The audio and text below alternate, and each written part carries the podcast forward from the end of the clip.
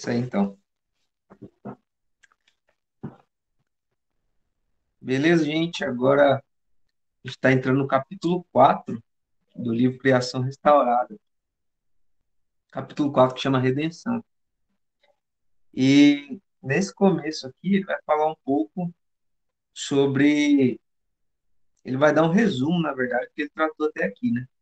Ele vai falar: vimos que o conceito de criação deve ser considerado de um modo muito mais amplo do que a forma como os cristãos normalmente o consideram, e que a queda do homem em pecado afeta toda a extensão dessa criação vastamente concebida. Tudo isso foi uma preparação para chegar ao ponto básico de que a redenção obtida por Jesus Cristo é cósmica, no sentido em que restaura toda a criação. Essa confissão fundamental tem duas partes distintas. A primeira é a redenção significa restauração, ou seja, o retorno à bondade de uma criação originalmente incólume, ou seja, sem, sem, sem doença, saudável, e não meramente a adição de algo supracriacional. A segunda é, essa restauração afeta toda a vida criacional, e não meramente alguma área limitada Ambas as afirmações são decisivas para uma cosmovisão bíblica, integral, e estão impregnadas de consequências importantes para o tipulado cristão. Então, o primeiro ponto que eu queria ressaltar aqui é essa questão dessas duas partes distintas que ele coloca. Né? A primeira, redenção significa restauração, o retorno à bondade de uma criação originalmente boa, e não meramente a adição de algo supracriacional, ou seja, não é a adição de alguma coisa. Restauração não é a adição de algo à criação mas é uma restauração, é um retorno àquilo que já era bom. E a segunda, a restauração afeta toda a vida criacional e não meramente alguma área. E eu acho que essas, essas percepções já estavam incutidas no, naquilo que a gente já estudou, né? Sobre a própria criação, sobre o pecado que, que atingiu todas as coisas, todas as áreas da, da criação. E eu queria perguntar para vocês, vocês já já já percebiam na, na leitura do livro que, que caminhava para esse rumo ou, ou vocês não esperavam que fosse nesse sentido falar exatamente da cria da fala aqui da da redenção obtida por Jesus Cristo é cósmica, né? Entender que a, que a redenção obtida por Cristo é cósmica, ou seja, quando Cristo desce à terra e morre pelos nossos pecados, ele ali está redimindo não só nós enquanto seres humanos, mas toda a criação. Vocês tinham noção dessa da grandeza desse, desse dessa redenção em Cristo? Vocês já imaginavam isso pelo desenrolar do livro? Já já pensavam nisso antes? Começaram a pensar agora, como ele falou aí que pensavam essas coisas, agora está tá pensando mais. Como que com essa relação, com, essa, com esse começo do livro aqui, com esse começo do capítulo?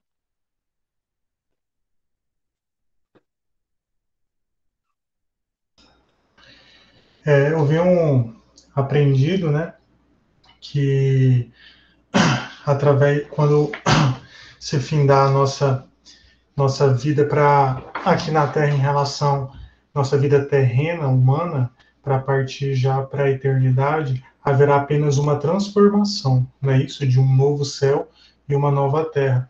Então, essa transformação é como ele dá sequência aqui no livro. Uma criação que é caída através de Jesus Cristo, é redimida e transformada, retirado tudo aquilo que é impuro. E não um acréscimo, como ele até fala nas próximas páginas aqui. Um acréscimo como se fosse um, algo que deu errado e que a partir daí tem um complemento, um segundo plano, uma carta na manga para não jogar tudo fora, então vamos aproveitar algumas coisas e começar de novo. Não, é uma sequência como se nada, lógico, tem a falha, tem a tem o pecado ali envolvido, mas tudo dentro do plano para até para a gente como ser humano também entender assim onde fica cada, cada peça no seu lugar, né? Achei bem interessante esse primeiro parágrafo aí. Bom. É interessante que você falou, Eric, porque essa questão de, de entender que é uma. Eu esqueci a palavra que você usou agora, uma transformação, né? E não uma e não fazer tudo novo no sentido de, de começar do zero, né? Mas isso muda muito a nossa visão. Aliás, isso, se a gente não entender a, a completude da criação de Deus e como toda a criação é boa lá no início, a gente nunca vai conseguir entender como o sacrifício de Cristo abarca todas essas outras coisas, né? E, e eu particularmente é, antes eu tinha uma visão muito assim de que, de que tipo, a Terra estava contaminada e que tipo, não tinha solução e Deus ia destruir tudo para começar tudo do zero, sabe? E que estava tudo corrompido. E no, o Pedro falou que ele foi fazer a prova ali no sábado, lá no, na reunião do presbitério, e o pastor trouxe a mensagem lá pela manhã. Esqueci o nome dele agora, enfim ele falou que a gente, às vezes, dá muito foco para a restauração como uma doutrina, uma doutrina mais importante da, da teologia. A restauração como a doutrina mais importante. Ele fala que a gente deve olhar mais para a criação, que a criação é mais importante do que a restauração, porque a restauração ela vai voltar para a criação original. Então, se a gente não entende como é a criação original, como devia ter sido a Terra, né? se ela não fosse, se ela não tivesse sido contaminada pelo pecado, a gente não pode imaginar como vai ser, né, a vida eterna com Deus, né, no novo céu, na nova terra, porque é uma volta, né, não é, não é algo novo no sentido de, de, de que nunca existiu, mas é uma volta àquele estado que era perfeito lá no começo e que a gente corrompeu. Né? Isso é muito bom, isso é verdade. Mais alguém tem algo para complementar esse primeiro ponto aí?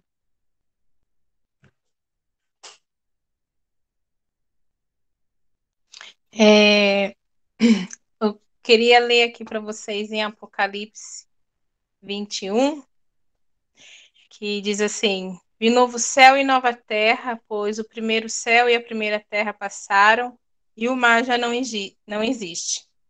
Vi também a cidade santa, a nova Jerusalém, que descia do céu, da parte de Deus, ataviada como noiva, adornada para o seu esposo. Então ouvi grande voz vinda do trono dizendo: Eis o tabernáculo de Deus com os homens. Deus habitará com eles. Eles serão povos de Deus e Deus mesmo estará com eles. E lhes enxugará dos olhos toda lágrima e a morte já não existirá. Já não haverá luto, nem pranto, nem dor, porque as primeiras coisas passaram. É, é, eu, eu falei que eu ia ficar mais quietinha hoje. Mas, gente, eu já li, né, com os meninos. Então, eu fui reler, né, rever aqui algumas coisas, ó. Olha só. Quando eu dou por mim, eu tô. já achou. Mas por quê? É, eu gostei muito do que o Eric falou, e o que o Eric falou, eu levantei a mão na hora que ele estava falando, por causa disso, porque tem muito a ver com o que eu comecei a me questionar na, na, na, minha releitura desse capítulo. E a minha colocação foi assim, quando eu, eu me lembrei desse versículo. Primeira coisa, é, vi novo céu e nova terra, né? Esse, esses novos céus e nova terra, elas são a representação das nossas vidas no que concerne ao já e ainda não. Vocês pensam, ah, por quê? Porque a restauração da terra, ela foi, ela, a terra foi redimida em Cristo na cruz, junto conosco. Mas a terra ainda vive os efeitos do quê? Do pecado. Mas a restauração dela já está feita em Cristo. Já está concluída pela obra de Cristo. Então, já existem novos céus e nova terra. Então, é uma, uma figuração da nossa vida hoje. Nós já somos redimidos por Cristo, mas ainda vivemos o efeito do pecado. Mas já estamos redimidos, somos novo corpo e nova criatura. né? Então eu achei isso muito lindo, essa, essa figura de imagem. Aí colocando a restauração cósmica, igual o livro está falando, é, é, eu não sei assim, eu tentei pensar nessa palavra cósmica, mas daí eu me lembrei de Gênesis, Gênesis 1, 28. Gênesis 1, 28 diz assim, ó. E Deus os abençoou e lhes disse: Sede fecundos, multiplicai-vos, enchei a terra e sujeitai-a. Dominai sobre os peixes do mar, sobre as aves dos céus e sobre todo animal que rasteja pela terra. E cosmos, a palavra cosmos, ela infere é, as galáxias, né? Ela infere os, é, essa parte cósmica mesmo, as estrelas, os satélites, enfim, as vias lácteas. E o homem não tem domínio. Olha sobre o que Deus deu domínio ao homem. Deus deu domínio ao homem sobre o planeta Terra. Então, aí aqui eu coloquei assim: é, o, o homem é a coroa da criação de Deus. Por que nós somos a coroa da criação de Deus?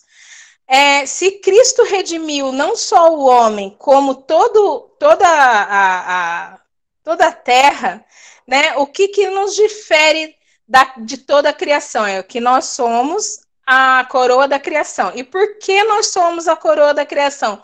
Por como somos, porque somos a imagem e semelhança de Deus, né? Por isso nós somos considerados a coroa a, da criação. Aí Deus fez o quê? Deus deu a terra para servir o homem, porque aqui a palavra sujeitar, ela tem a conotação de subjugar, tá? Então, aqui fazer da terra é o mesmo que fazer da terra a nossa serva. Ou seja, a terra serve para a terra, ela nos serve. Né? E o homem e, e tudo isso é para a glória de Deus, né? E e peraí, deixa eu, deixa só colocar aqui que eu tentei escrever aqui para mim ter coerência. É, isso, de, isso acaba, é porque a, a, o homem, né, na, na, no, no pentecostalismo, o homem é, é o centro do coração de Deus. Né, aquela pregação, porque você é importante demais para Deus, porque Deus estava só e Deus fez você fazer companhia para Ele, porque é, Deus te ama muito. O homem numa importância assim exponencial, sendo que o centro do coração de Deus é Cristo. E nós somos é, em Cristo né? É parte de conseguirmos alcançar o coração de Deus em Cristo, né? Então, é, é, qual a importância dos seres humanos? A importância dos seres humanos ela foi dada exclusivamente por isso, porque somos a imagem de Deus. E Deus estabeleceu a hierarquia ao dá domínio para o homem sobre a terra. Mas o domínio do homem sobre a terra, descrito aqui em Gênesis 1, 28, não vai além é, de outros planetas. Ah, embora Deus tenha dado, né, quem gosta dessa parte, Deus deu ao homem um certo acesso ao, ao cosmo, né? É, não, é uma, não é domínio. Tanto é que o homem não domina os, o, o, o cosmo. Né? Ele chegou à Lua, tem conhecimento de satélites, está chegando lá em Marte. Mas é, eu estou falando isso porque os meninos a gente viaja, né? Então isso também a gente conversou. e quando chegou nessa parte de Cosmo, eu me lembrei do que a gente falou. Então, aí os meninos falam, mãe, você acredita que existe vida fora da Terra? E etc. Assim. Eu falei sim para eles, eu não acredito por causa disso. Porque o domínio do homem é sobre a Terra. O homem não tem domínio sobre os céus. É, Ele não tem. Só um ponto aqui, Raquel, é que a gente, se a gente for ver também o que a gente já estudou aqui, quando a Bíblia fala de terra, fala de tudo que foi criado. Então, ali no, no, no, na, no relato da criação, a gente também vê a criação do, do Sol, dos satélites, né? Então, o homem, de certa forma, ele tem sim domínio sobre essas coisas. Tanto é que se ele não tivesse domínio, Deus não deixaria o homem até a lua, né? Por que o homem foi até a lua? Por que ele pegou pedras da lua e trouxe para cá? Por que, que ele tem capacidade de estudar o, o universo? Porque isso também não que o homem tenha uma força maior para, como você colocou, né, subjugar os outros planetas e tal, porque a gente não tem ainda essa capacidade tecnológica. Mas assim como antes, o homem também não tinha capacidade tecnológica para atravessar um mar, mas hoje ele tem. Não tinha capacidade tecnológica para voar, mas hoje ele tem, sabe? Então eu entendo que todo tudo que foi criado, né, tudo que foi criado, inclusive as estrelas, inclusive a, a Lua, inclusive os outros planetas, está debaixo, sim, do regimento do ser humano. E o ser humano tem capacidade, se ele evoluir para isso, né, se ele conseguir tecnologia para isso, de chegar assim, a esses lugares, né? Mas, assim, é por isso que eu, que eu entendo que ele usa essa palavra cósmica aqui, né? A redenção é cósmica porque ela abarca toda a criação. E quando a Terra é maldita por causa do homem, eu não entendo que é só o planeta Terra, mas toda a criação, um conjunto, toda a criação, né? Não é à toa que a partir do, do, do, do da queda, a gente também vai ter queda de meteoro na Terra, vai ter muitas coisas que vêm de fora do planeta Terra que também vão ser prejudiciais para o homem, né? Então eu entendo dessa forma, que quando ele usa a palavra cósmica, ele sim está se referindo a tudo mas que quando Deus cria todas as coisas, ele também coloca o homem sobre todas as coisas, inclusive as que estão além do nosso alcance no momento. É, deixa só eu terminar meu raciocínio aqui, porque tem bastante gente querendo falar. Eu gostaria de pedir atenção ao Gênesis 1 e 28. O sol, a lua, as estrelas, os céus, eles nos servem assim como a água, os animais, o ar, o peixe. Ele serve ao homem, o céu serve ao homem, mas o homem não domina e não sujeita os céus a ele, igual ele sujeita e domina a terra. Nós sujeitamos e dominamos a terra. Nós não sujeitamos e não dominamos os cosmos. Então, embora é, Deus colocou o cosmo a serviço do ser humano, ele não deu, não deu liderança, não deu é, essa, essa dominação ao cosmo, igual ele deu a, sobre a face da Terra. Aí deixa eu só fechar aqui. É, então, os pontos são é, o homem, é, a prefiguração ali em Apocalipse 21, do já e ainda não, né? Que prefigura exatamente a terra, a, pra, é, novos céus e nova terra, mas a terra ainda no já, nós ainda vivemos no tempo é, é, a restauração, a importância da, da criação a parte dos seres humanos, ela não teria razão de ser. Qual a importância, então, dos seres humanos? Nós somos o centro da, da, da, da a coroa da criação, porque somos imago Dei, imagem e semelhança de Deus. Então, isso nos torna a coroa da, da criação e a dominância que Deus deu ao homem sobre todo o restante da criação, né, aqui na Terra. É, hum, e o, deixa eu ver, eu acho que é isso. Eu acho que, é, resumindo, é isso que eu quis dizer. Tá certo. Quem? Acho que foi o Carlos que levantou a mão primeiro. Foi o Carlos. Fala aí, Carlos. É, eu vou falar um negócio para vocês, confessão é, esse negócio do homem na Lua, em Marte, tudo. Eu tenho minhas dúvidas quanto a isso, tá? Isso aí, para mim, tem muita enganação nesse meio. Agora, é sobre o que a Raquel falou da, da restauração, né, do, do céu e da terra, realmente, é Cristo consumou toda a obra na cruz, aí a gente já está redimido. Só falta a restauração dos nossos corpos, assim como a terra guarda a restauração dela e, e tudo aquilo que foi alcançado pelo pecado.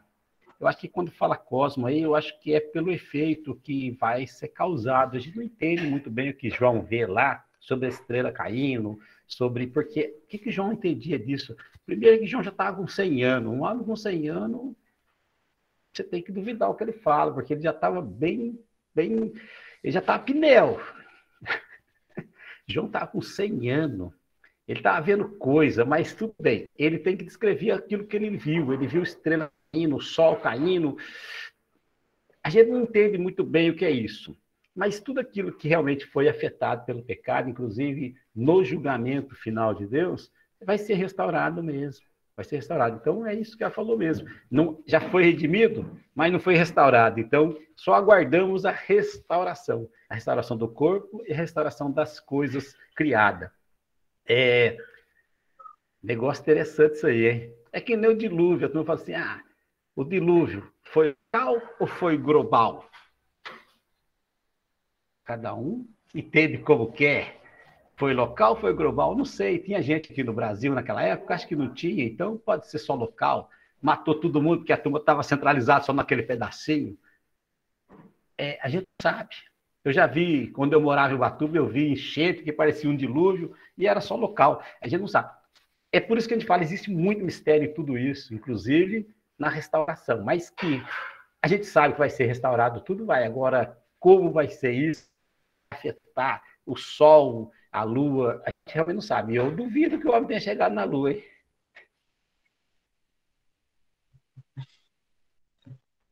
Fala aí, Pedro. Boa noite de novo para todo mundo. Graças e paz. Eu acredito que o homem chegou na Lua. Então, uh, é, mas eu, eu, gostei da colocação que a Kel fez, porque assim, é, o conceito de domínio, de regência, de corregência, no caso, perdão, ele precisa estar tá bem né, estabelecido para nós, é, porque um exemplo, né? Eu não domino o meu cachorro e o Senhor me colocou para né, dominá-lo. Existem técnicas, mais técnicas para que o meu cachorro me obedeça de forma total, completa, mas assim não será por conta do pecado. Então nós entendemos que, né, é, por mais que o Senhor tenha nos colocado dessa maneira, e nós, nós tenhamos mesmo que buscar este domínio, não só sobre o meu cachorro, mas sobre as demais coisas, é, acredito que por conta da natureza caída, a gente não vai ter domínio mesmo. É, quanto à questão do, dos luminares e tudo mais, é o que eu me pego pensando, assim, eu concordo com o Samuca, acredito que o Senhor nos colocou, sim, para dominar todo o cosmo como um todo, mas não significa que eu tenha poder sobre a, o Sol, a Lua e as estrelas, né? Mas, por exemplo, a, a, questão do conhecimento. A questão do conhecimento é uma forma de sujeição. Eu estudo os luminares e eu os defino. Eu os estabeleço como lua, como sol, como e por aí vai, né? No, estu no estudo científico da coisa, o ser humano ele foi dotado desse conhecimento para sujeitar uh, os luminares e as demais uh, criações de Deus uh, nesse sentido. É, mas eu estou dizendo no sentido de conhecimento, de, de, de rótulos, de nomes, né? Como foi feito com Adão. Adão foi colocado ali e ele deu nomes. E ele sujeitou a partir dessa, dessa ação, né? De, de é, dar nomes às coisas.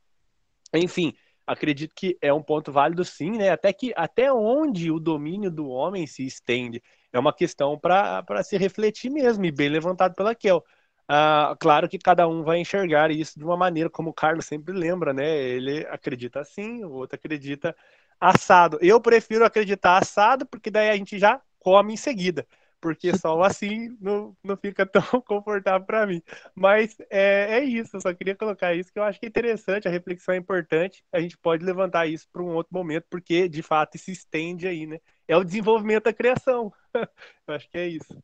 isso Mas não se esqueçam de Gênesis 1 e 28, porque o, o, essa, esse pensamento todo veio baseado nesse versículo. E baseado nesse versículo, é, dominação, se você for pegar os verbos no imperativo e a função de o que significa que é, a Júlia aí, que é a nossa professorinha, pode pegar esse versículo e colocar o sujeito, né? Os sujeitos mais importantes e a ordem, né? Então, sobre a ordem, o que significa dominar, sujeitar, é, eu acho, né? É isso, Júlia, análise sintática. Então, a gente olhando para o exclusivamente, não porque eu, pelo que a gente acredita de uma forma é, é, individual, mas olhando para o que a palavra diz sobre o que é, o homem é, realmente domina. Não estou falando sobre o que Deus fez para servir o homem, porque toda a criação nos serve. Toda a criação nos serve mas o que nós dominamos e sujeitamos. Então, esses dois verbos, eles são imperativos nesse versículo, né? E o que significa, mas isso pode ser realmente o significado disso. Mas o importante no, no meio disso tudo é que a restauração, o, o que aconteceu ali na cruz, o que chamou muito a minha atenção é que essa restauração de toda a criação foi ocorrida ali na cruz junto com a restauração nossa. Não, Deus não morreu pelo homem, depois foi lá, morreu mais um pouquinho pela terra. Ou Deus não fez o sacrifício maior pelo homem porque somos mais importantes e um menorzinho pela terra por todo o restante da criação que é menos importante. Gente, toda a criação foi colocada junto conosco. Isso, isso, isso, só isso daí já faz a minha mente fazer assim, ó, entendeu? Vai lá dar umas viagens muito loucas a nossa restauração, a restauração que seja de todo o cosmo, que a restauração seja cósmica. Eu acredito que possa ser, a restauração possa ser cósmica, sim. Se o pecado afetou tudo de uma maneira tão absoluta, ah, então pode a, a restauração pode ser cósmica, né? Totalmente. Mas foi feita num único ato soberano de amor né? E foi por isso que eu coloquei. Então, se foi feito toda a criação sobre a cruz, qual é a importância do homem? Por que nós somos diferentes do peixe, da vaca? Por que, nós somos diferentes das plantas? Por que, nós somos diferentes do, do, do sol, que também foi restaurado em Cristo? Aí é onde entrou. Nós somos imagem e semelhança, a nossa importância, a nossa coroação está em como Deus nos fez. Para Deus criar essas coisas, ele falou: haja. E aí a gente entra na criação do homem. Nós somos feituras das mãos de Deus, nós somos feitos de maneira diferente. E além disso, a imagem e semelhança de Deus, e recebemos o fôlego de vida vindo de Deus e nos tornamos almas viventes, enfim. Aí a minha mente vai embora, né? Aí só, somente viaja, né? Aí você senta ali na mesa e quase morre ali. Mas tá bom, é muito bom. Para quem gosta de teologia e de viajar na maionese assim, você passa uma tarde, um dia maravilhoso, né? Que é o meu caso. Então, a importância, a nossa importância da separação, embora fomos redimidos no mesmo ato, somos a coroa da criação e a nossa importância no centro do coração de Deus não está em sermos nós mesmos em Magodei, mas está em estarmos em Cristo e Cristo em nós. Porque o centro do coração de Deus é Cristo, não é o homem. É, eu acho que um ponto que você trouxe, Raquel, é qual a nossa diferença do pro peixe, para a terra, enfim, para a criação como um todo, né? Como a gente já falou aqui, né? A gente foi chamado para subjugar e cultivar a terra. Né? Então, essa é a nossa importância. A terra está sujeita não porque ela pecou, né? A, o, o peixe não está sujeito ao pecado porque ele pecou, foi a gente que pecou, né? Então, quando Cristo morre na cruz, ele nos restaura e a partir de nós a terra também é restaurada. Né? Não é à toa que a, a criação ela geme com dor de parto esperando a nossa restauração. Né? Então, a terra só é restaurada por, por nossa causa, sabe? Porque Deus nos escolheu nele, né, em Cristo, para que a criação seja restaurada junto conosco, assim como ela caiu junto conosco. Não porque ela fez algo errado, né? Mas porque a gente pecou, né? E assim como Cristo nos restaura, a criação também é restaurada. Essa maldição que caiu sobre ela é retirada, né? Então, nesse sentido, a nossa importância diante da criação é muito grande porque a gente tem responsabilidade sobre ela, né? Se, como a gente já disse aqui antes, se, se tem gente doente, se tem é, é, pessoas que maltratam umas às outras, isso é culpa nossa, causa do nosso pecado. Então, quando a gente vê as pessoas não mais doentes, quando a gente vê é, o, o, as pessoas não mais maltratando umas às outras, né? não vê mais o, o leão comendo o cordeiro, mas vê os dois pastando juntos, quando a gente vê isso, a gente entende que isso é por obra completa de Cristo. Enquanto a nossa obra foi fazer o leão comer o cordeiro, a obra de Cristo é fazer os dois pastar juntos, sabe? E fazer a criancinha de colo pegar na cobra, sabe? Sem ser mordido, sem ser picado. Então, a, a importância nossa é nesse sentido. A gente é responsável pela criação e a criação é caída por nossa causa. A gente é restaurado em Cristo e a criação restaurada também por conta da nossa restauração. Né? Então, é, é, é, eu estava, tô aqui tentando achar aqui na queda que ah, você falou que a, a criação não pecou, a criação pecou sim. A gente cai lá na serpente que o Carlos citou, acho que duas semanas atrás. Porque a serpente, como criação, ela fez parte. E tanto é que a terra recebeu também, é, através da serpente, ela recebeu. Cadê onde que está o versículo quando, quando cai Deus fala? Ah, então o Senhor, Maldita disse, é o Senhor Deus disse à serpente: Visto que fizeste isso, maldita é dentre todos os animais domésticos. Então, olha aí. Então, a terra participou da queda literalmente. Gente, é Bíblia, entendeu? A gente tem que vir para a Bíblia e entender quando a gente vem é, e ver que a, a, a, entender realmente biblicamente que o efeito da queda ele é sobre todas as coisas e o pecado e a degeneração a iniquidade, ela tá. E a terra não é só por causa da gente, porque, gente, leia o versículo 13, 3, 13 aqui e veja a, a, a, a sentença de Deus, e agora o Pedro falou: Maldito será a terra por causa de vós, também por causa disso. Mas olha aqui em Gênesis 3,13. Vamos analisar isso e ver. É o que a Bíblia fala, né? Vamos tentar sair um pouquinho do que a gente acha e tentar encontrar um ponto em comum, assim no que um entendimento assim mais teológico, gente, teológico. É, como diz, tem que sair da Matrix. Eu acredito que se a gente for procurar um ponto exclusivamente em comum, nós vamos nos reunirmos em oração, porque Cristo é um ponto em comum para todos. Passando disso, se é, é um debate, vai ser a multiforme sabedoria de Cristo, um pouquinho para cada, para a gente se completar que é o que eu falei no começo. Eu, se eu ler esse livro sozinho, eu com certeza não entenderia metade. Mesmo lendo a Bíblia. E aí você vai ver que os 12 apóstolos. Cara, eu estou assistindo The Chosen, não sei se vocês conhecem. Mas eles chamam Mateus. Você para para pensar, Mateus era cobrador de impostos. Já o outro Simão, eu não lembro, não lembro o sobrenome dele, era Zelote, que era o cara que queria matar todos os romanos. Então não tinha nada a ver. Então a gente entrar nos debates, como diz o Carlos, é saudável. eu estava é. assistindo é... hoje. Hum.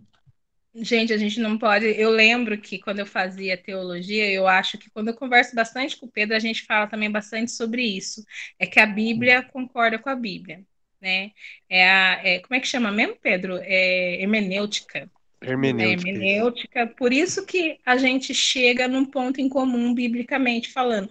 Lógico que existem as várias linhas teológicas, mas o ponto em comum na hermenêutica que eu falei com relação à teologia é que a gente pode não entender da mesma forma tudo, mas o básico é. E eu acho assim que se a gente não entende a queda, não tem como a gente entender a magnitude da redenção. Para você entender a magnitude da redenção, você tem que entender a profundidade da queda. E ela é absoluta. E, e, a gente tem que lembrar, e é assim mesmo, a gente cai naquelas, é igual pregação automática. De repente você, quantas vezes eu já caí nesse erro? Quando depois eu falo um versículo, depois eu vou ver, eu falei, gente, eu falei versículo errado, numa conotação errada, porque eu achava, e eu ainda achava que estava certo. E a gente volta para a Bíblia e vê exatamente o que a Bíblia fala, né? A gente cai nisso. Mas é, eu eu estou falando aqui porque eu estou com tempo, né? Então eu leio o livro, eu leio, eu gosto de, eu escuto mensagem, eu, eu, inclusive eu posso até postar uma que eu vi, então eu vejo estudo reformado, eu vou dar um pulinho na fiel. Então, é, mas isso é tempo, graças a Deus e fazendo uma coisa que eu amo. Mas a gente precisa chegar. Eu estou falando isso porque a gente não tira tempo para entender a profundidade da queda, é igual o Samuel falou no começo. Vocês imaginariam que a redenção é cósmica? Ela atinge o cosmos, ela é completa. Já parou para pensar nisso? Não foi isso que você perguntou, Samuel? Mas você já parou para pensar que para ser uma restauração cósmica foi uma queda cósmica? E qual é a profundidade e que a Terra participou da queda? É, enfim, gente, é uma coisa assim muito e não assim é, é colocar pontos de vista é bem interessante, pessoais. É interessante porque é a cosmovisão individual de cada um. E isso é válido sempre. Mas colocada a opinião pessoal de cada um, então a gente vê o consenso em comum na hermenêutica, na concordância bíblica, naquilo que a Bíblia fala. Eu acho que isso é que é realmente válido. Por quê? Porque isso vai reformar. Ó, a reforma está chegando aí, hein, gente? Isso vai reformar a nossa cosmovisão. É, é, é uma opinião, né? Muito bom. Fala aí, Pedro. Outro ponto que eu acho que é importante, assim, que a Kel levantou e fez menção ao que o Carlos também expôs nos últimos encontros, é a questão do, do diabo, né, como cobra, enfim. A, a colocação é a seguinte, a criação pecou, sim ou não, né? Aí foi dito pela Kel que sim, né? Eu também acredito que não. Eu acredito que a criação não pecou, até porque eu não acredito, né, como o, o Carlos colocou, e eu respeito muito como o Eli acabou de colocar, é, o debate teológico ele, ele é benéfico, benéfico nesse sentido. É, ele vai fazer com que a gente afie a faca mesmo, mas para cortar o queijo, não é para enfiar em ninguém, não. É, e isso é muito positivo, gente. Cara, como isso é gostoso, né, de, de saber é, que a gente é maduro nesse sentido, graças a Deus, né, Kel? A gente já teve tanto assunto cabeludo, né, Kel? Que, que é interessante demais a gente chegar num ponto onde todo mundo aqui é, se submete às escrituras. Então, eu, eu fico muito feliz por esse, por esse, por essa situação da qual nós estamos, né, sempre passando em ser submetidos às escrituras. E amém por isso a, a questão do pecado, para mim, também ela é muito importante, porque quando eu lembro de Deus falando ao homem, ao homem, quando você pecar, quando você pecar, certamente a morte entrará. Então, a, acredito que a colocação de Deus ao homem, a referência que ele faz diretamente ao homem, é, respeito também a citação do texto 13 lá, do, do 3, a partir do 13, né? Que ele fala sobre a questão da cobra e tudo mais, a serpente. Mas ainda assim, vai muito de encontro isso que eu estou querendo dizer, né? É que a, o homem é o responsável por ter pecado e eu não vejo a criação pecar nesse sentido como o homem. É, a cobra pode sim e, e, certamente ela foi usada para o erro ali, né? É, seja ela como diabo, seja ela como personificação, enfim. A, a ideia que eu, que eu percebo assim a partir da leitura, é uma leitura simples, da, da, de Gênesis é que o pecado do homem sustenta o que a gente acabou de ler no capítulo anterior sobre a queda. Né? Então, tudo que a gente leu acerca da queda, que a, a criação ela não perde a beleza, a, a, o significado por conta do pecado do homem.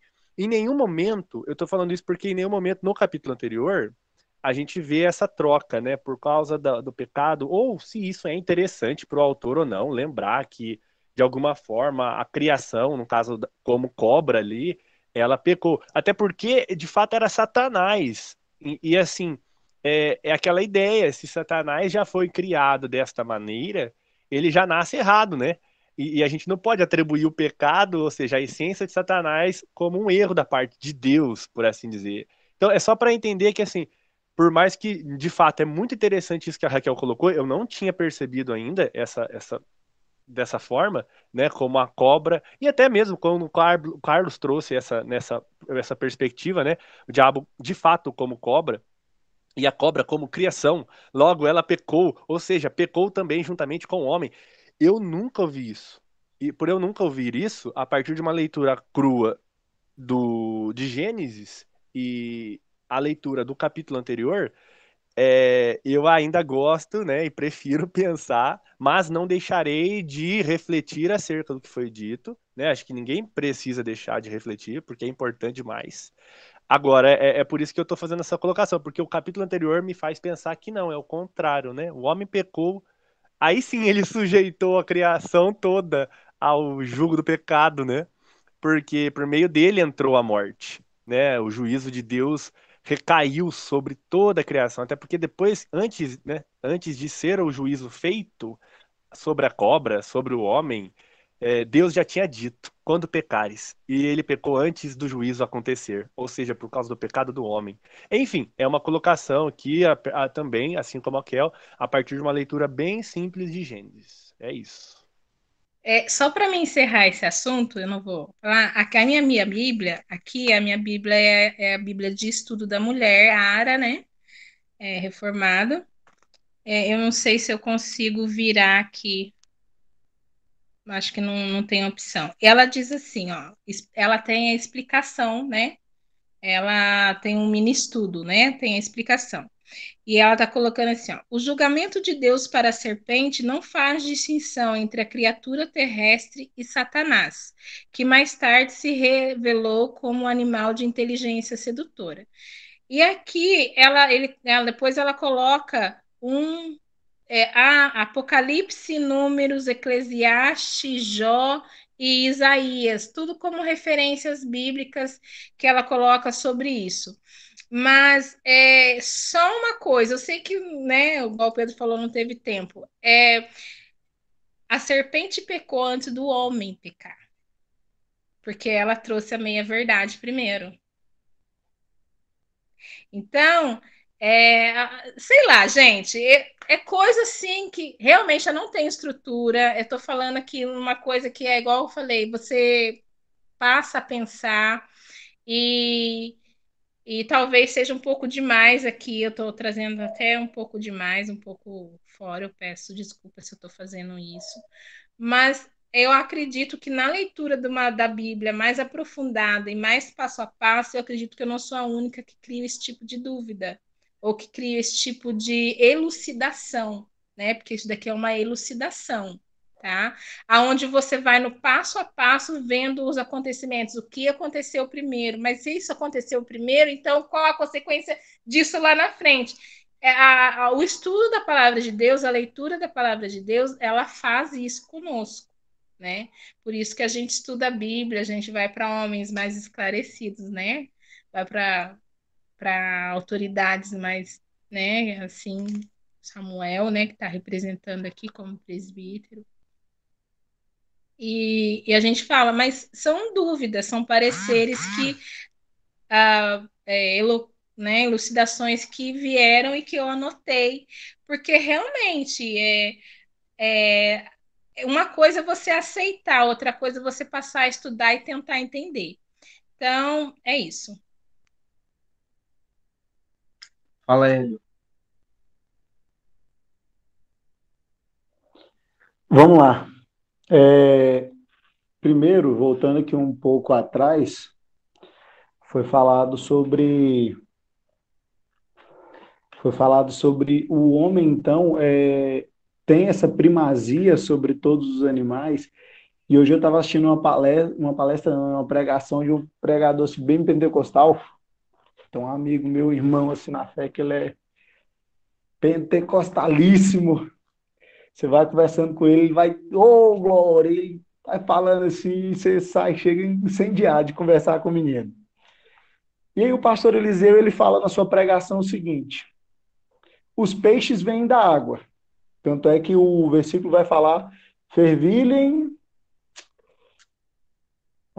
Aqui no, no versículo 20: Fervilhem as águas, um fervilhar de seres vivos, e que as aves voem acima da terra, sobre o firmamento do céu, e depois ele vai falar sobre a terra, que a terra produza seres vivos segundo suas espécies. Ou seja, que as águas produzam os peixes, que a terra produza os animais. Se você tira um peixe da água, quem sofre é a água ou é o peixe? É o peixe, porque o peixe veio para a água, ou veio da água. Se você tira um animal da terra e joga ele no espaço sideral, quem morre não é a terra, é o animal. E aí ele vira então Deus dá ordem: fervilhem as águas, um fervilhar de peixes. Ele dá uma outra ordem e fala: é, produza-se todo tipo de animais na terra. E ele vira para si mesmo e diz: façamos o homem. Vamos aqui, calma aí. A nossa imagem e semelhança, de acordo com nossa semelhança. E aqui que está o mandamento: dominem ele sobre os peixes do mar, sobre as aves do céu, sobre os grandes animais, de todas as feras da terra. Então, o nosso mandamento, a gente vem diretamente de dependência direta de Deus. Se nós saímos de Deus, quem morre é a gente, que é o que aconteceu no pecado. E no nosso domínio, ele é sobre todos os seres viventes criados, sobre toda a terra criada. E aí, falando sobre essa restauração cósmica, é, tem algo que é simples da gente pegar essa questão de relação da restauração e queda. Se você olha para um cachorro que ele é extremamente agressivo, você acha que o cachorro é naturalmente agressivo ou o seu dono, aquele que o subjugou, que o fez ficar extremamente agressivo? Normalmente, a tendência do comportamento do animal é ligada ao, ao seu dono. E aí você vai olhar também, normalmente, filhos de pais que têm distúrbios, seja eles que tipo for, tendem a repetir esses distúrbios na sua velhice, que é o que muita gente vai chamar de maldições hereditárias. Então, na, na minha casa, onde havia um espírito de traição muito grande, se eu não tivesse encontrado, se Jesus não tivesse me encontrado e eu não tivesse encontrado ele, provavelmente repetiria. Por quê? Porque um, é um, você vai ver lá no, nos livros do dele, Carnegie, se não me engano. Eu sei que ele fala que é o ritmo hipnótico. Então, nós, a partir do momento que encontramos a Cristo, nós, nós somos restaurados e restauramos toda a natureza ao nosso redor. Então, pais que nunca deram amor aos seus filhos encontram a Cristo, têm amor de Deus, podem derramar sobre seus filhos. Mas filhos que não tiveram amor de seus pais encontram a Deus e por um processo de paternidade diferenciada, eles encontram o amor de Deus e podem amar seus filhos de uma forma como eles não foram amados. Nós restauramos tudo que está sobre nossa jurisdição, que são todas as coisas. Quanto mais próximo nós chegamos de Cristo, mais nós somos restauradores de toda situação. Ô, Hélio, só dá um tchau para a Elisa que apareceu ali. É. Não, tem que voltar agora. Ela só passou. Ela passa na hora que todo mundo tá falando. A gente vai parar para dar um tchau. Oi, filho. Então, é, essa é a primeira questão. A segunda questão é Fiquei meio reticente quanto a falar isso, mas vou falar. É... E amém. Como eu falo no serviço, abraça ou passa. Ou você abraça e amém, ou você passa e amém também. Quando se fala, a Raquel falando dessa questão do pecado, a, a cobra pecou primeiro. O pecado é você desobedecer a Deus, correto? Vocês podem fazer um sim ou um não? O pecado é desobediência a Deus? Quem desobedeceu a Deus? A cobra desobedeceu a Deus? Não, porque Deus não falou nada para a cobra. O mandamento de Deus foi para Adão. E tanto é que Adão é que quando come sente vergonha e ele leva a sua mulher. Por isso que o maior peso está sobre Adão. E é por isso que o homem é quem peca. A cobra pode ter sido astuciosa, a cobra pode ter sido tudo nesse universo. Mas a ordem de Deus não estava sobre a cobra. O mandamento de Deus, não comerás, não foi para a cobra, não oferecerás. Então, se a cobra levou o homem a pecar, é só a covardia do homem de assumir o próprio erro. Porque é isso que, ele, que acontece. No momento em que ele come da fruta, ele se esconde, e escondido o que ele faz? Aí primeiro vem na mulher, não, foi a serpente. Aí vai na Adão, não, foi a mulher.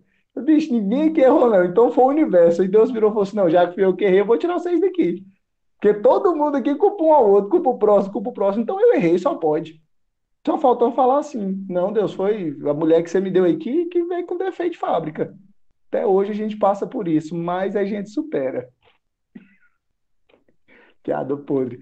Mas é isso. Então eu acho que o problema não está na cobra, porque a cobra não tinha mandamento de Deus, mas é como eu falei, abraça ou passa. Ou então a gente medita nisso aí para uma próxima conversa que está pano para manga. Viu? Não. É o seguinte, ele falou a verdade, o Hélio falou a verdade. É, o mandamento foi para o homem, e até eu tinha marcado aqui no meu livro. Deus não falou com a mulher. Aí que está o problema. Porque a comunicação do homem com a mulher deve ter sido falha. Por isso que a Raquel falou que a cobra distorceu, porque a conversa de Deus foi com Adão. Ele conversou com Adão e Adão deve ter passado para Eva, mas deve ter passado já distorcido e a Eva foi enrolada lá. Tudo bem, isso é uma verdade. Por isso que é importante a gente ler a Bíblia fora da caixa, é, não, não ver aquilo que todo mundo já falou. Deixa eu ler o texto que o texto diz, porque a turma fala muita coisa. Você, por exemplo, já viu falar de. de, de é, a turma fala da Nova Jerusalém, da, da cidade de ruas de ouro e tudo mais, né? Aí a turma fala, nossa, vai ter uma já ouvi falar, nossa, a cidade vai ter rua de ouro, tudo. Se você olhar o texto, você vê que não é nada disso. Você olha o texto lá, você fala, meu Deus, mas não é isso que está falando aqui. Porque o texto é claro, fala assim, né? Hoje fala, João, vem cá, eu vou te mostrar a esposa do cordeiro, a noiva. E João diz que vai, olha e vê a nova Jerusalém, que descia adornada como esposa. Quem é a, noiva, a noiva do cordeiro? A igreja. Tudo que ele descreve ali é a gloriosidade, a grandeza da igreja, só isso a nova morada do Senhor é a igreja. Mas tudo bem, está escrito lá. Então, é bom ler fora da caixa. Duas coisas. Diabolos, Satanás, não é nome próprio, falei isso já. Diabolos é inimigo e Satanás é adversário. Então, nem sempre que está escrito assim, o diabo ou, ou Satanás é se referindo a um personagem na Bíblia. A, a, nossa tradução pode até trazer. Quando Pedro fala lá, o diabo, vosso adversário, anda a, a, de redor de vós, procurando quem possa tragá-lo.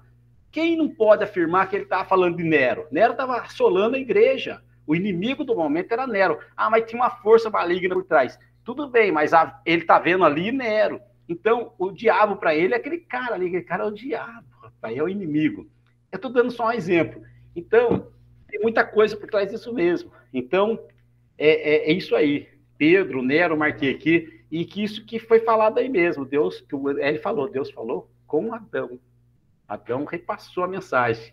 Não sei se ele repassou ao pé da letra, ó Eva, Deus falou exatamente isso. Não sei qual foi a conversa dele com Eva, mas a culpa realmente foi de Adão. Inclusive, se ele tivesse com ela, ela não tinha caído. Você já viu o marido pecar perto da mulher ou a mulher pecar perto do marido? Muito difícil. É muito difícil. Só quando um está muito longe um do outro, aí a, a, estar sujeito à queda é distanciamento, porque juntinho ali fica um pouco mais difícil. É o caso José, o, o, José, eu falei José porque eu li Carlos José. Eu tava dando nome pros bichos, tá dando Mas o Carlos, lá. Comendo a maçã da cobra, rapaz. Tava ruim isso. Ô, Carlos, eu- eu- só um ponto aí que eu acho que é importante. Até hoje, né, casais pecam, pe- e pecam bonito, né? É, juntos ou separados. A questão maior mesmo é o que vocês já colocaram, é separados de Deus, separados longe, distantes do Senhor. Cara, se a gente estiver junto com ele, sozinho, solteiro, casado, divorciado, viúvo, a gente não peca, porque ele tá com a gente. Né? O Senhor nos protege nesse sentido, ele Peca nos porque a gente guarda. acha que ele não tá perto. Ah, a gente acha que exato. não tá. Mas Ah, ele tá. Tava os dois juntos, por que, que não reconheceram né, o pecado diante de Deus? Colocaram a culpa no outro. E tava juntinhos, dois peladinhos lá ainda. Tava tudo, tudo colado ali. Mas não, a intenção foi de fato mostrar que eles estavam distantes de Deus. E distantes dele, nós pecamos bonito. É, eu queria agradecer o Hélio, porque realmente é, essa, essas dúvidas que veio no meu cabe na minha cabeça quando eu vi a atuação da serpente na queda, eu falei assim, gente, mas isso é pecado, né? A atuação dela foi um ato pecaminoso. É, seja ali o próprio diabo que estava ali, ou a serpente, ou os dois juntos, sei lá. Mas é, era pecado, e isso colocou um grande ponto de interrogação. Aí o Hélio falando isso, trazendo à memória que pecado é desobedecer a Deus, e quem desobedeceu a Deus foi o homem, eu me lembrei, aí eu fui ver aqui nas minhas anotações, aonde eu gostei, eu só não, só não anotei quem, qual pastor que foi que falou, ele diz assim, ó, a Bíblia não explica em detalhes a origem do pecado, mas nos informa como ele entrou na humanidade, nos fornece alguns detalhes importantes acerca de sua existência antes de atingir o homem. Então, a serpente já existia o pecado, por isso que a serpente falou a meia verdade, mas é é, é, são considerações a serem feitas, né, gente? Porque senão a gente dá volta, volta e volta. Mas uma coisa com certeza é importante, foi muito importante o Hélio relembrar e o, o Carlinho pontuar, que é realmente o pecado do homem em si consiste em desobedecer a Deus. Isso foi muito bom. Muito bom relembrar, é re, rever, né? Trazer isso. Obrigado, gente. Exato, muito bom. É, só um, um disclaimer aqui, o, o, o, Carlos, quando a gente chegou aqui, ele falou, não, esse aqui vai ser tranquilinho, né? Rapidinho aqui, nós termina. Saímos nem da introdução ainda. Não devia ter falado isso. Saímos nem da introdução, mas vamos lá, vou continuar aqui, gente. Primeiro ponto ali, no salvação como restauração. Ele vai começar falando assim, é surpreendente todas as palavras básicas que descrevem a salvação na Bíblia sugerem o retorno a um estado ou situação originalmente bom. Redenção é um bom exemplo. Redimir é literalmente comprar de volta. E a imagem evocada é de um sequestro, uma pessoa livre foi capturada e só será devolvida mediante pagamento de resgate. Alguém paga o resgate em favor do cativo e, desse modo, compra de volta a sua liberdade original. O objetivo da redenção é libertar o prisioneiro do cativeiro, devolvê-lo à liberdade de que uma vez gozou. Né? E aí ele vai usar outros, outros termos aqui, vai usar reconciliação, vai usar também renovação, que vai estar a palavra que Paulo usa em Romanos 12. E mais para frente ele vai dizer assim: o que uma vez foi novo, mas se tornou gasto pelo uso, é agora renovado, trazido de volta à sua qualidade antiga. Aí depois ele vai falar sobre o, o uso de saúde e segurança na, na tradução do Tyndale. E lá no finalzinho desse parágrafo ele vai dizer: todos esses termos sugerem uma restauração de algo bom que havia sido estragado ou perdido. Então, salvação é voltar a um início bom, não é acrescentar nada, não é colocar, é, não é extinguir tudo e começar do zero de novo, mas restaurar aquilo que já era bom, né? Então, Pedro, você quer falar alguma coisa? À vontade. É, eu acho que. Eu não levantei a mão, não, mas eu, eu já estava coçando aqui para falar. É, Cara, eu acho isso muito legal, porque a gente está tratando disso desde o começo, né? Das discussões aí da introdução. É, quando você leu aí, todos esses termos sugerem uma restauração de algo bom que havia sido estragado ou perdido. É, isso é muito interessante, porque assim, está revelando para a gente o quanto a gente não entende da, da bondade da, da criação de Deus.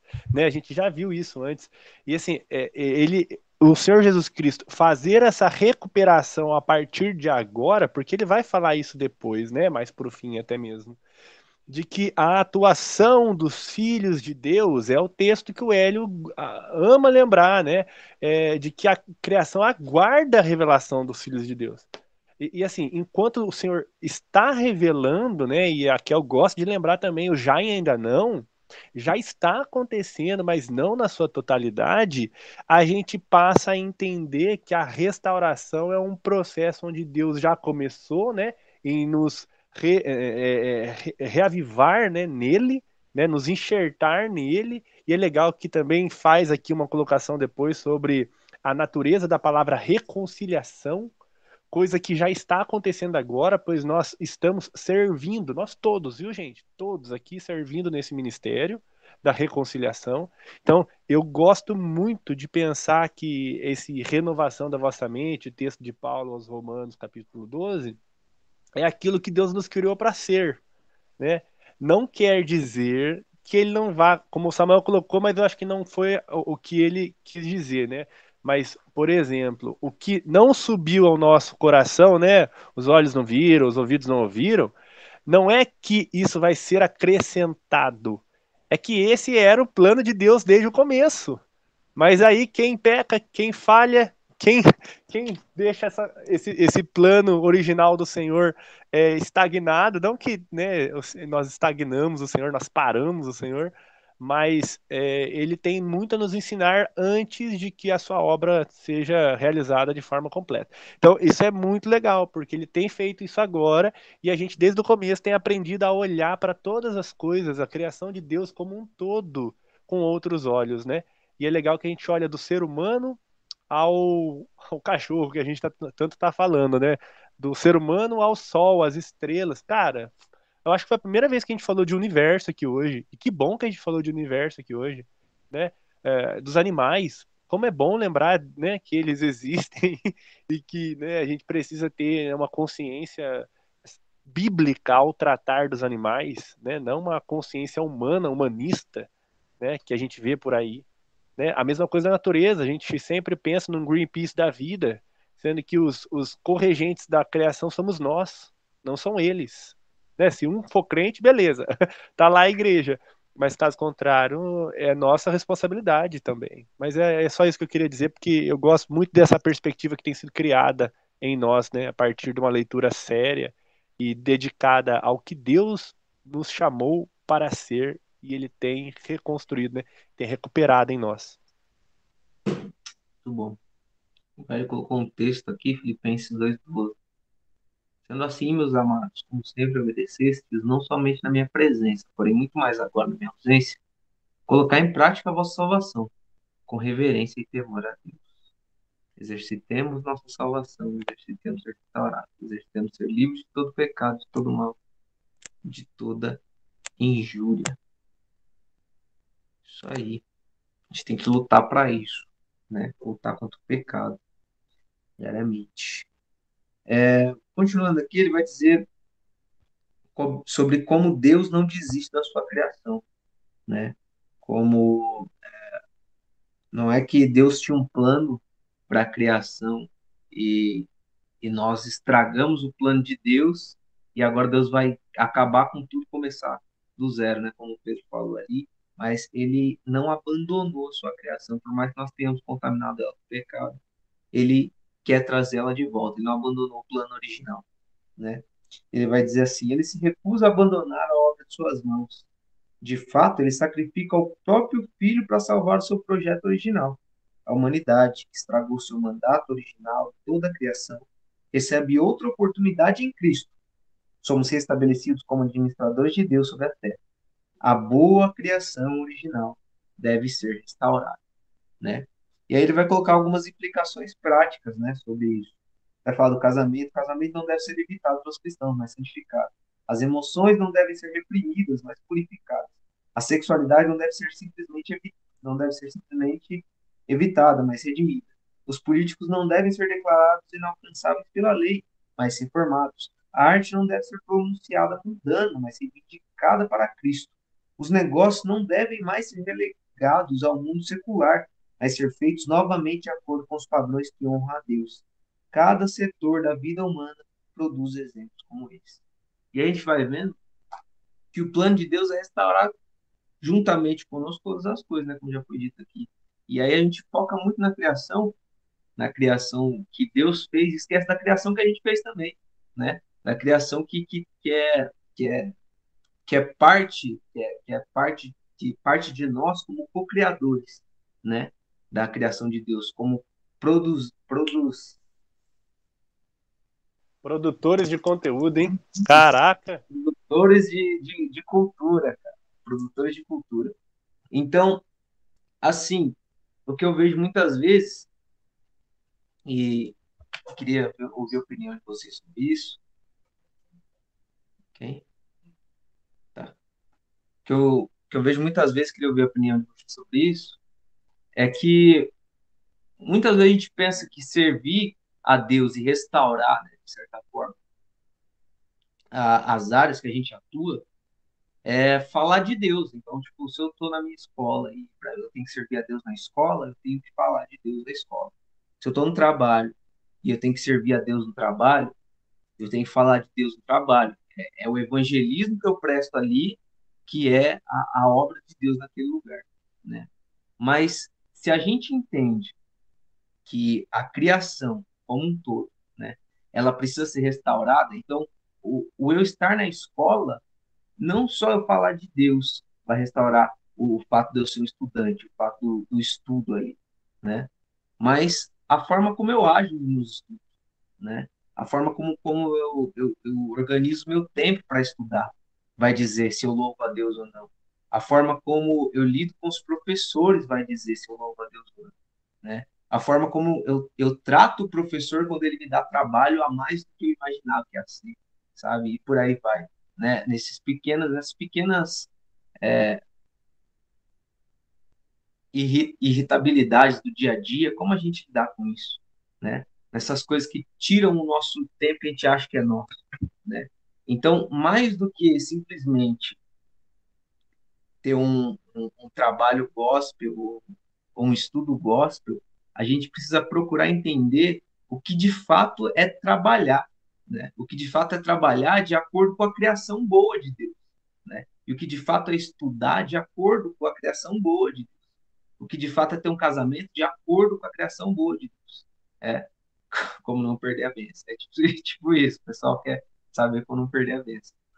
Então, nesse sentido, quer saber de vocês, assim, como vocês veem no, no, no trabalho, na, na, nas situações do dia a dia, como servir a Deus e sem focar na religiosidade, sem focar na, na, em espiritualizar as coisas, né? Sem focar nesse é, supracriacional, né? Mas naquilo que já está determinado na própria estrutura, como a gente já viu lá.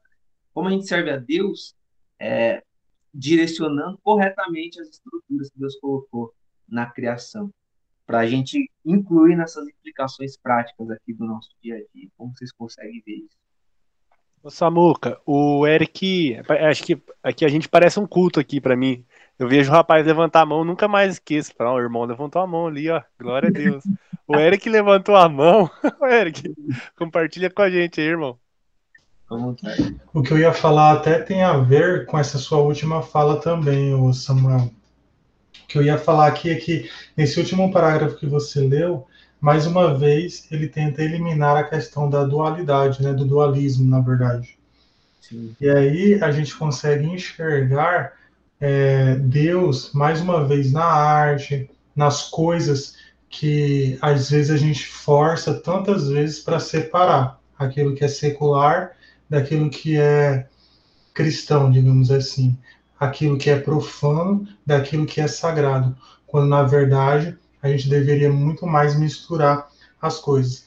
Agora, em relação ao que você falou agora por último, para saber em relação aos nossos pensamentos é, no meio secular, é bem interessante, o Samuel, que eu estava pensando o seguinte: muitas vezes, quanto mais nós é, buscamos ser religiosos, é, falsos cristãos, mais nós separamos a, o, o meio em que a gente vive só focando no evangelismo. Não que isso não tenha importância, isso é extremamente fundamental. Mas a gente pensa que a gente só exerce o nosso papel como cristão só quando a gente vai é, evangelizar.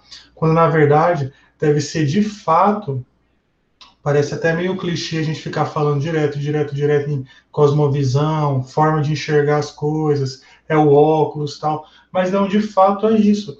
Então observa o seguinte: como que o mundo, como que o meio secular vai enxergar uma pessoa que tem uma visão diferenciada das coisas, essa uma visão mais ampla, uma visão diária. Pô, ela, essa pessoa ela vira uma referência.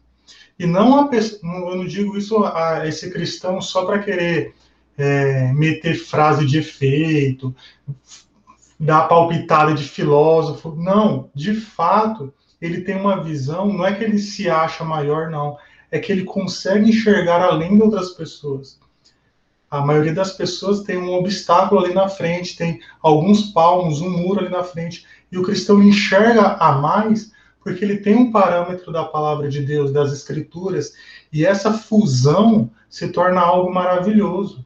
O que é secular com as escrituras que nos traz essa visão mais ampla das coisas. Então a gente consegue enxergar melhor o que ele fala nesse parágrafo, exatamente nesse parágrafo.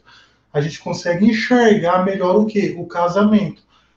O mundo, o meio ímpio não enxerga o casamento, eles enxergam, porém nós enxergamos melhor. Nós conseguimos usar melhor os sentimentos no meio do casamento, nós conseguimos usar melhor as emoções de forma mais pura, a sexualidade, a arte, a política, tudo isso nós enxergamos de forma, como ele mesmo fala aqui, menos deturpada, menos embaçada, de forma mais clara, mais nítida e não colocando Deus sempre ali nas coisas de forma artificial. Não, é algo totalmente natural, bem leve, bem tranquilo, sem forçação de barra, né? Para não virar também, como eu já ouvi falar, aquele crente chato que, que tenta enfiar assim Deus goela abaixo em todo tipo de assunto. Não, é algo belo que se encaixa quando, quando a gente consegue ver melhor as coisas, né? Muito bom, Eric. É, você falando aí, é, duas coisas. Primeiro você falou fusão, só me veio Dragon Ball na cabeça. É. Mas. É... Só criança aqui. Só faltou a dancinha, né?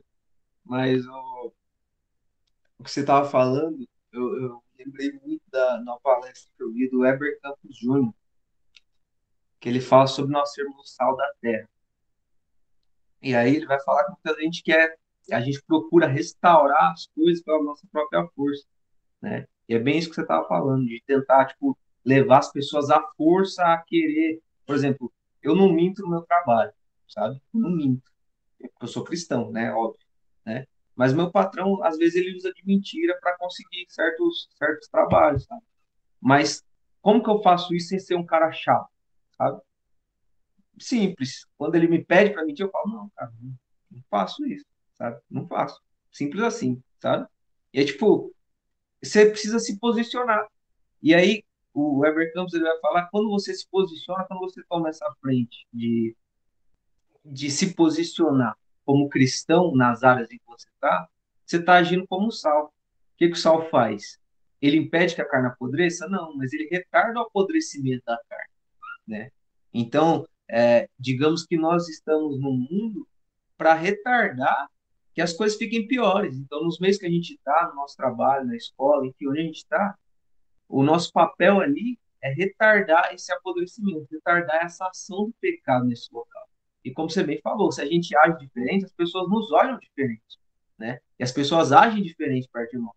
E, de certa forma, quando a gente faz isso, a gente está retardando esse processo do pecado na vida das pessoas e no ambiente que a gente está também. Né? Então, o Carlos não falei, Carlos. Eu estava pensando aqui a respeito da, da queda lá, das palavras que Deus falou, né? Que a terra produzirá espinhos e abrolhos e tal. É, Deus não estava amaldiçoando a terra. No meu ponto de vista, Deus não estava amaldiçoando a terra. Deus estava profetizando que a terra produziria. E aí Paulo fala lá na frente, a, a terra gêmea é por causa daquele que a sujeitou.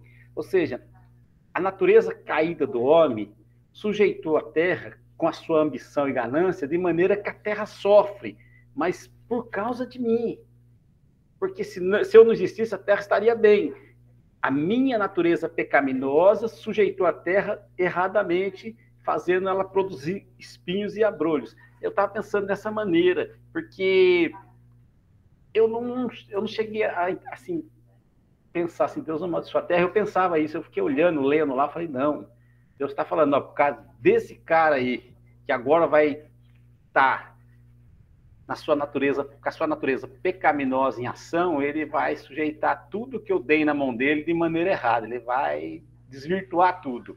É, é, é mais ou menos isso. Então, ali no caso da, da, da, terra que produziria, Deus não estaria, no meu ponto de vista, não estaria amaldiçoando, mas falando o que ia acontecer de fato, eu acho. É um pensamento meu, tá? Isso aí. Mais alguém tem algo para acrescentar esse ponto?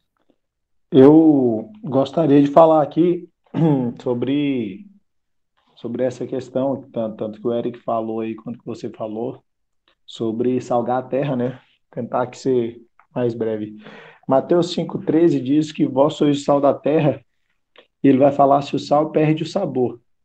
É, mas eu estava pensando em uma outra coisa, até quando o Eric falou sobre esse, esse excesso de religiosidade, um zelo extremo, que leva a gente para um outro extremo. Então, eu imaginei a gente jogando sal em uma comida salgada.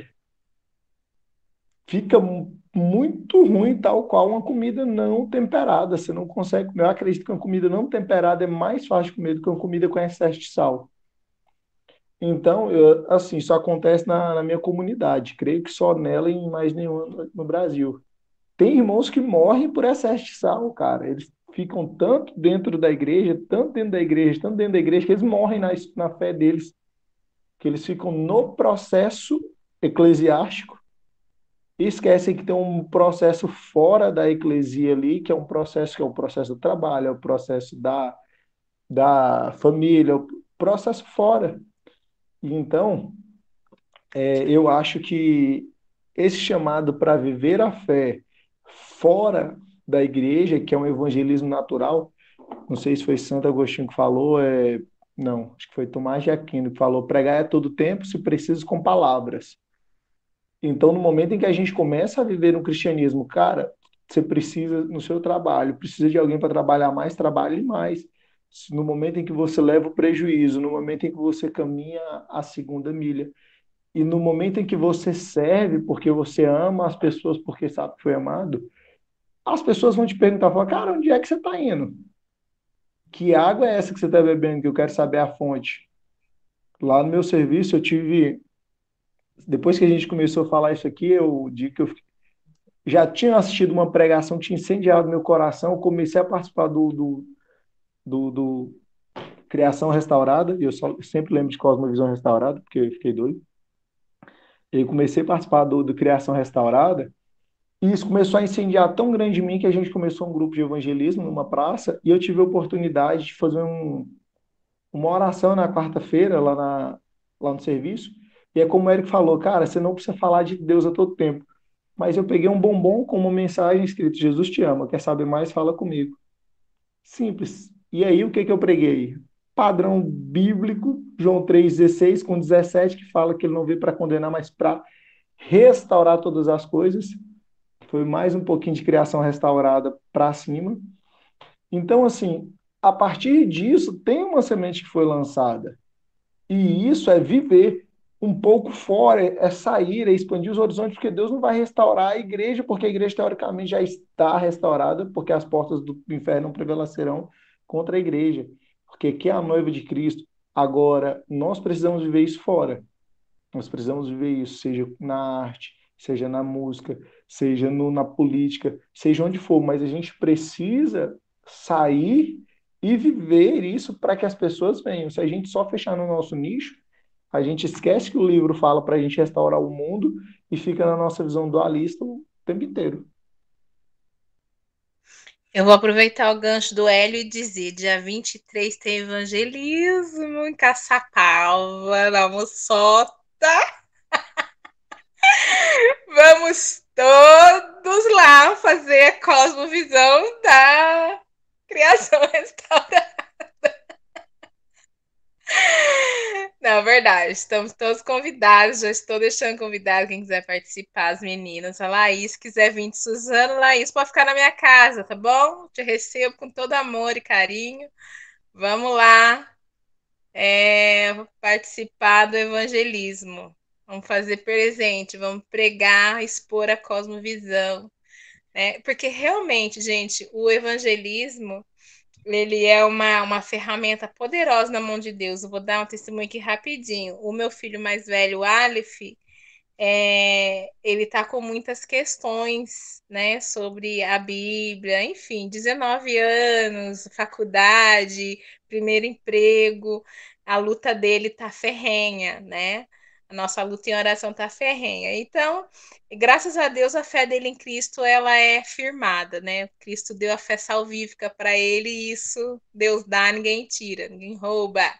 Mas glória a Deus por isso. Mas uma das coisas que ele veio falar para mim sobre evangelismo, e isso é testemunho, ele falou assim: mãe, você não sabe para quem que eu fui evangelizar? Eu falei: para quem? Para um desviado, mãe.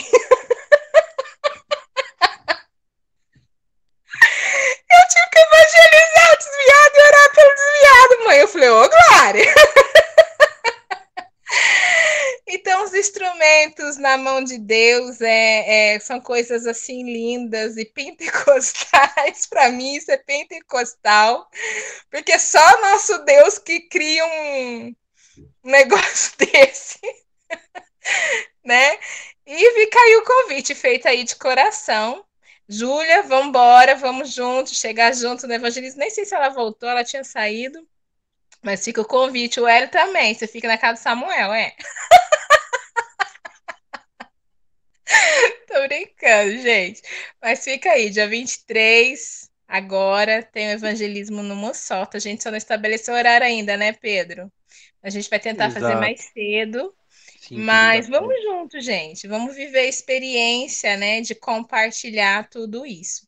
Agora, uma coisa que esse livro produziu uma, uma transformação no meu coração no dia de hoje também, inclusive agora eu estava meditando aqui, é que eu estava muito começando, né? A gente fala sobre relacionamento com os filhos, sobre vida futura, e eu estava falando, quando a gente ia conversar com a Alif sobre casamento, tudo, eu falava assim, filha, ora ao Senhor né, sobre filhos, porque a geração que a gente está vivendo está muito difícil ser, né, gerar filhos. E a sua geração daqui uns cinco anos, se Deus quiser, dez anos, é, vai estar tá mais difícil ainda. Às vezes não vai ser nem ser, não vai ser nem bom ter filho. Porque de tão ruim que está a geração, de tão ruim que está, de tanto que a iniquidade está está aumentado e o amor vai diminuindo cada vez mais, então fica difícil. E através desse livro, eu não só entendi que ensinar eles assim é pecado, porque é, vai contra a ordem de Deus de se multiplicar e encher a terra. Deus não falou para a gente se preocupar o quanto a iniquidade, né? Embora a iniquidade está aumentado, o amor diminuído, essa não foi a primeira ordenança. E não só isso como o mundo precisa de pessoas que passaram pelas águas e não se afogaram, passaram pelo fogo e não foram submergidos, passaram no funil de ovar, na fornalha, foi refinado como ouro e o Senhor deu vitória.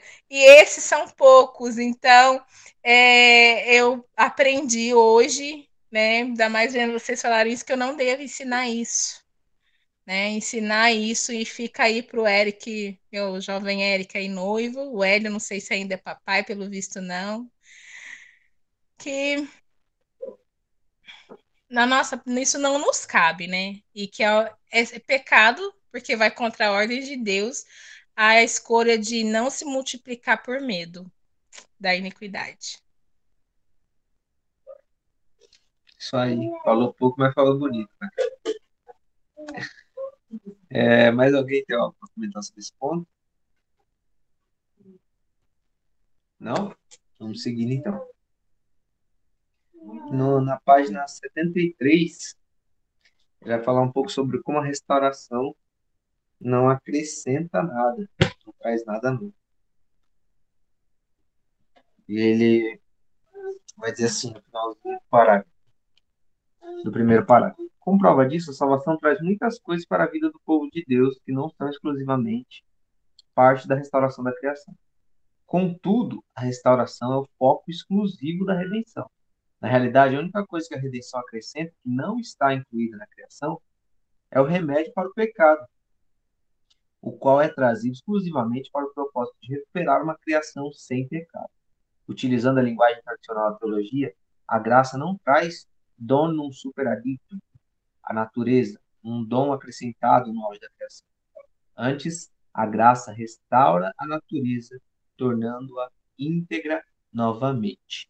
Né? Então, ele vai dizer aqui que a única coisa que, que é acrescentada à criação é o próprio ato da, o próprio ato da restauração. Né? Então, o próprio ato de Cristo ao restaurar é a única coisa que é acrescentada à criação restaurada. Né? Então, nada é acrescentado, tem nada de novo na nova, na, na restauração da criação, né? Mas tudo como o projeto original que Deus havia planejado, né? É, o Pedro levantou a mão, fala aí, Pedro. Ah, cara, que eu acho demais quando isso é colocado, né? Porque é, a gente não precisa espiritualizar demais as coisas, elas já, elas já são espiritualizadas o suficiente para a gente, poxa, cara, cair para trás com tanta glória revelada. Por que, que eu tô dizendo isso? Ontem a gente comemorou, a gente celebrou a Santa Ceia do Senhor. A Santa Ceia do Senhor nada mais é do que um preparo para aquilo que virá acontecer de maneira perfeita e assim, de maneira que deve acontecer, da maneira que sabe, Cristo pensou e planejou em todos os detalhes para que nós, o povo dele, estivéssemos lá, sabe, em completa plenitude de graça, desfrutando deste momento. Então a gente já vê isso agora. A gente não vê nada diferente do que vai acontecer. Olha que legal, a gente não vê um super aditum aqui que ele está comentando. A gente só vê um apontamento para algo que é superior, que é excelente, aquilo que Paulo fala, um chamado excepcional mas a partir desse momento a gente já está vendo isso. E um episódio das Escrituras que é muito legal é acerca do batismo, a explicação que a, que a própria Escritura dá acerca do batismo. Quando nós somos batizados, assim, uma, um entendimento bem simples acerca do batismo é, é, no, é o ser nova criatura. E o ser nova criatura, um novo homem, ele não deixa de ser homem, ele não deixa de ser criatura. Ele é criatura, ele é o homem, só que novo, renovado, transformado, recuperado, sabe? É tornado, tornado aquilo que ele nasceu para ser, né? Claro, que num estágio específico, né? Não na sua plenitude. Até porque a restauração do corpo ela vai vir quando Cristo retornar, ela não vai vir nessa terra. Então, o dilema do pecado, da guerra entre o espírito e a carne é isso. A gente vê isso. Por quê? Não fomos e mais seremos o já, ainda não, totalmente reconstruídos, recuperados, ou melhor dizendo, né, é, restaurados. Então, isso é muito lindo o que foi dito aí, porque isso é bíblico de uma maneira simples, ordinária e extraordinária ao mesmo tempo, né? Eu gosto muito desse, desse ponto aí bacana que você falou, Pedro, que me lembrou do, do, do, tema do texto que escrevi semana passada lá do Diálogos Teológicos, que eu tinha, eu tinha muito essa visão de que a gente ia, ia ter o corpo restaurado, que a gente ia virar meio que, que os, os serafins lá diante do trono, só cantando santo, santo, santo, santo, santo, santo, pro resto da eternidade. É por isso que o pessoal tem que conhecer o pastor Arthur, o Samuel. Tocando arpinha lá. Arpinha? Não, né? Mas enfim, pastor Arthur é. Deixa pra uma próxima aí. Depois a gente. Quem sabe, né, Pedro? Ele não aparece aí pra dar uma ajuda pra nós, né? Mas enfim. Então, é nesse sentido de que a gente não perde a nossa pessoalidade, né? Quando a gente é restaurado por Cristo, né? A gente não, não perde, a gente não, não, não- Cristo restaura, por exemplo, vou, vou, vou me usar de exemplo aqui. Cristo pega um cara que é, que era viciado em pornografia, é, viciado em, em drogas, em bebida, é, orgulhoso ao extremo, sabe? E ele pega esse cara e, tipo, ele não elimina esse cara como um todo para fazer uma coisa nova, sabe? Ele simplesmente retira aquilo de ruim que tem nesse cara, sabe? Mas a personalidade desse cara continua a mesma, sabe? É um cara que continua falando cara, sabe? Então, tipo assim, tipo assim, é, a- a- eu tinha essa ideia de que é, eu ia entrar na igreja e que ia ser tudo tão diferente assim, da noite pro dia, sabe? Que a minha mente ia mudar, ia tudo transformar, assim, sabe? E seria muito mais fácil se fosse, sabe? Mas a graça de Deus é, é de Ele nos transformar, nos restaurar, mas ainda nos deixar ser quem nós somos? Porque somos restaurados, né? Somos novas criaturas, mas ainda assim somos a mesma criatura diante de Deus, né? O ser que a gente era para ser desde o começo, né? Isso é maravilhoso. Né? O, o Carlos, acho que tinha levantado a mão. Fala aí, Carlos. É só isso mesmo que você falou aí, o, é, Pedro tinha falado, você complementou aí, a respeito da, da, da, da restauração, né?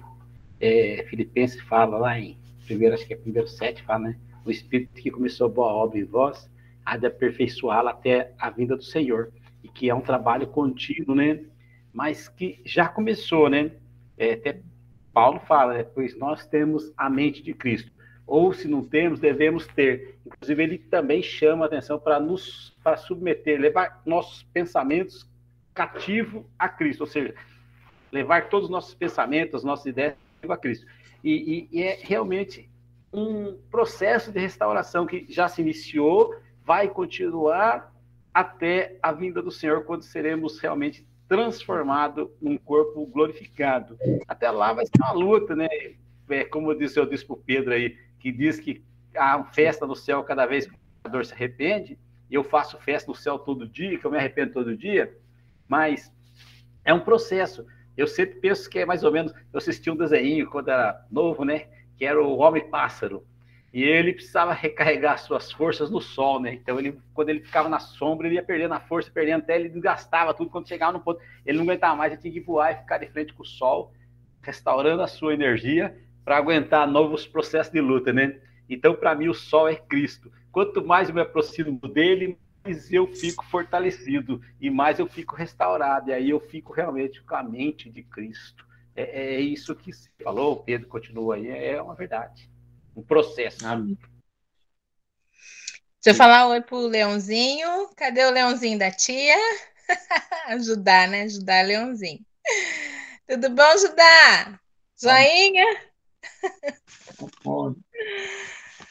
É, gente, o meu, minha frase favorita para resumir esse, esse, esse A Elisa veio ver o Judá, hein? Oi? A Isa veio o Judá. É, é na página 72 que ele diz assim: ó, finalmente o conceito-chave bíblico da regeneração infere um retorno à vida depois da entrega da morte. Fica logo no começo. Finalmente, o conceito-chave bíblico da regeneração infere um retorno à vida depois da entrada da morte. E eu não ia falar, mas eu tenho que falar, né? A Terra foi condenada à morte, gente. Se essa é a frase-chave, e ela é. Hum, né? É isso, mas é, eu fecho é, falando sobre regeneração, restauração, enfim, nesse, nesse, nessa frase, né? Infere no retorno a vida depois da entrada da morte. Eu achei essa frase assim bem pontual, bem bem no centro assim que explica bem bem legal.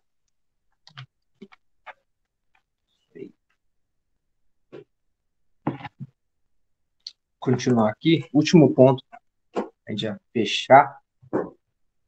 Lá, o último parágrafo. Último parágrafo. página 74, diz assim.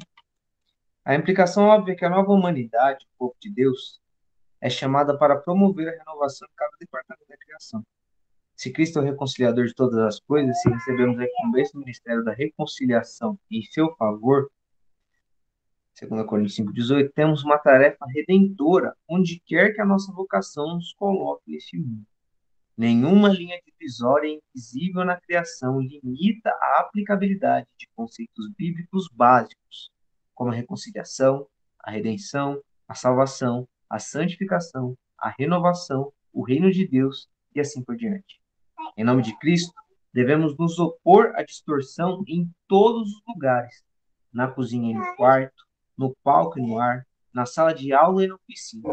Em todos os lugares, a criação nos chama para honrarmos os padrões de Deus. Em todos os lugares, a pecaminosidade do homem quebra e deforma. Em todos os lugares, a vitória de Cristo está prenhe da derrota do pecado e da recuperação da criação. Então aqui ele simplesmente dá um resumão de tudo que ele já falou até aqui, né? Em todos os lugares, em tudo que há, o pecado está incutido. E em todos esses lugares, a vitória de Cristo está pronta, né? está prenhe, está grávida para derrotar o pecado e recuperar toda a criação. Né? E o nosso papel enquanto servidores de Cristo, né? enquanto é, raça humana cristã, como ele coloca aqui, né? que o nosso papel é renovar, o nosso papel é levar essa verdade, é estender essa verdade que Cristo restaurará toda, restaurará, restaurará todas as coisas no fim. E nós já temos que levar essa verdade desde agora. Né? Então é maravilhoso para mim. Essa verdade é, é grandiosa. E se a gente não entende a grandiosidade do, do pecado na extensão, né? a extensão do pecado em toda a criação, nós nunca vamos entender a enormidade dessa redenção também, né? Então esse aqui é o meu ponto final aqui e deixo vocês para darem suas considerações finais, fiquem à vontade.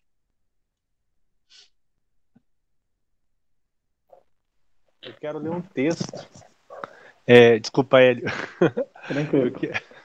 Só queria ler um texto aqui. Eu não achei exatamente o que eu, o que eu queria, rapaz. Mas vocês lembram, né, que um tempo atrás a gente comentou alguma coisa sobre Tito, para que ele, que ele cita a necessidade de nos ornarmos a palavra de Deus, né? De estarmos de acordo com todas as é, com toda a palavra de Deus, né? Para no sentido de nos amoldarmos, nos vestirmos de tudo aquilo que a palavra de Deus ela, ela de fato dispensa sobre as nossas vidas, né?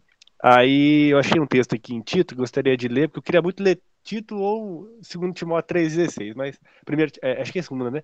Todo mundo conhece, é, Timóteo 3,16, é, a palavra de Deus, né? Ela é apta para todas as coisas, ensino, correção, para aperfeiçoar, né? Deixar o homem pronto para toda boa obra. Enfim, esse texto é muito conhecido, mas eu gostaria de deixar aqui Tito, capítulo 2, versos de 11 a 15 que vai dizer assim: porque a graça de Deus se manifestou salvadora a todos os homens. Ela nos ensina a renunciar à impiedade e às paixões mundanas e a viver de maneira sensata, justa e piedosa nesta era presente. É, enquanto aguardamos a bendita esperança, a gloriosa manifestação de nosso grande Deus e Salvador, Jesus Cristo verso 14. Ele se entregou por nós a fim de nos remir de toda maldade e purificar para si mesmo um povo particularmente seu, dedicado à prática de boas obras. Verso 15, por fim. é isso que você deve ensinar, exortando-os repre e repreendendo-os com toda autoridade. Ninguém o despreze. Então, é, me lembrou muito o que o Hélio tinha comentado, né, acerca do trabalho dele. É, e de fato, né, nós somos chamados a servir ao Senhor e sermos moldados e levar esta essa visão reformada, né, que eu acho que o termo reformado ele faz jus a, ao propósito da palavra, né, de fato nos reformar, eu nos formar a partir, né, da pessoa de Cristo. Então, é, eu gosto muito desse texto, gosto muito do, da carta Tito, então quem puder ler aí é um texto curto e vai nos ajudar bastante nessa caminhada da vida cristã à luz aí de uma perspectiva é, da criação restaurada, né? Em restauração, na verdade. É isso. Fazendo minhas considerações finais também, é, no, no começo, minha, minha chamada caiu, e aí quando eu voltei, eu fiquei olhando e falei, será que ainda está no primeiro parágrafo? E aí, quando o Samuel voltou falando, falou: é, disse que ia ser rápido, mas nós gastamos aqui uma hora e meia. Mas o interessante é que ele fala que restauração, a salvação como restauração, é o retorno ao padrão original. Então é muito melhor que nós passemos de fato uma hora e meia, duas horas, porque se você perceber, nós ainda voltamos um pouco mais esclarecidos até pelos questionamentos que nos fazem refletir a partir de uma ótica, como disse o Pedro. Antes eu não ouvia isso. Agora que eu ouvi, eu posso refletir até que ponto isso se encaixa naquilo que a minha compreensão consegue abraçar, naquilo que Deus iluminou minha mente. Então, é, nós compreendemos mais hoje de qual que é o retorno, qual que é o padrão a que nós voltamos. Então, quando nós sairmos amanhã de casa, nós sabemos que nós temos a sujeição da terra como ordem de Deus. Nós sabemos que nós temos a, a o crescer e multiplicar-vos como ordem de Deus. Nós compreendendo melhor esse princípio, nós conseguimos executar melhor, exercitar melhor nossa salvação. Então, mais uma vez, e já está ficando até batido dizer que minha visão tem sido transformada em contra-encontro, mas é isso. Amanhã exercitar mais. No meu serviço, esses dias, minha esposa perguntou por que, que eu entrego tanto cliente para os outros. Eu falei, por que, que você entrega tanto? Por que, que você não segura? Porque eu sou vendedor e quanto mais eu vendo, mais eu ganho. Falo para ela, amor, eu posso, eu vou abençoar a vida do cliente passando para um outro vendedor, vou abençoar a vida do vendedor e Deus vai me dar algo muito melhor. Porque no momento em que eu começo a abrir mão, começo a entregar com amor, Deus vai me retribuir, eu não preciso que ninguém me retribua, porque meu pai que está no céu está olhando e ele vai cuidar. Então, a hora que a gente chega nesses relacionamentos mais próximos de Deus, de exercício de princípios, é um evangelismo que as pessoas não precisam de falas. Porque elas falam, cara, esse menino que quanto mais ele entrega, mais ele é abençoado, ele tem alguma coisa diferente. Esse menino que quanto mais ele tira momento de oração, ele não, ele não precisa trabalhar o tanto que eu trabalho e tem um resultado três vezes maior. Então, assim, cara, que a gente possa exercitar isso no nosso cotidiano, no nosso salão, no nosso trabalho, na nossa família, no nosso casamento, nas nossas vendas, onde a gente andar, que nós sejamos esses restauradores da obra de Deus. E é isso. Muito bom. Aí. Carlos, suas considerações finais. Manda bala mais polêmica, vem ficar mais uma hora. Não, nada, nada, só falando que realmente os encontros têm sido muito, muito bons. É, a gente às vezes traz alguns assuntos assim para polemizar, mas mais para os irmãos mesmo buscar e estudar. E é que eu sou um cara que eu gosto de tudo, eu gosto de duvidar de tudo, tudo eu pergunto, né? Então, essa semana eu vou falar para vocês sobre a parábola de Lázaro e o rico. Estudem ela para vocês verem.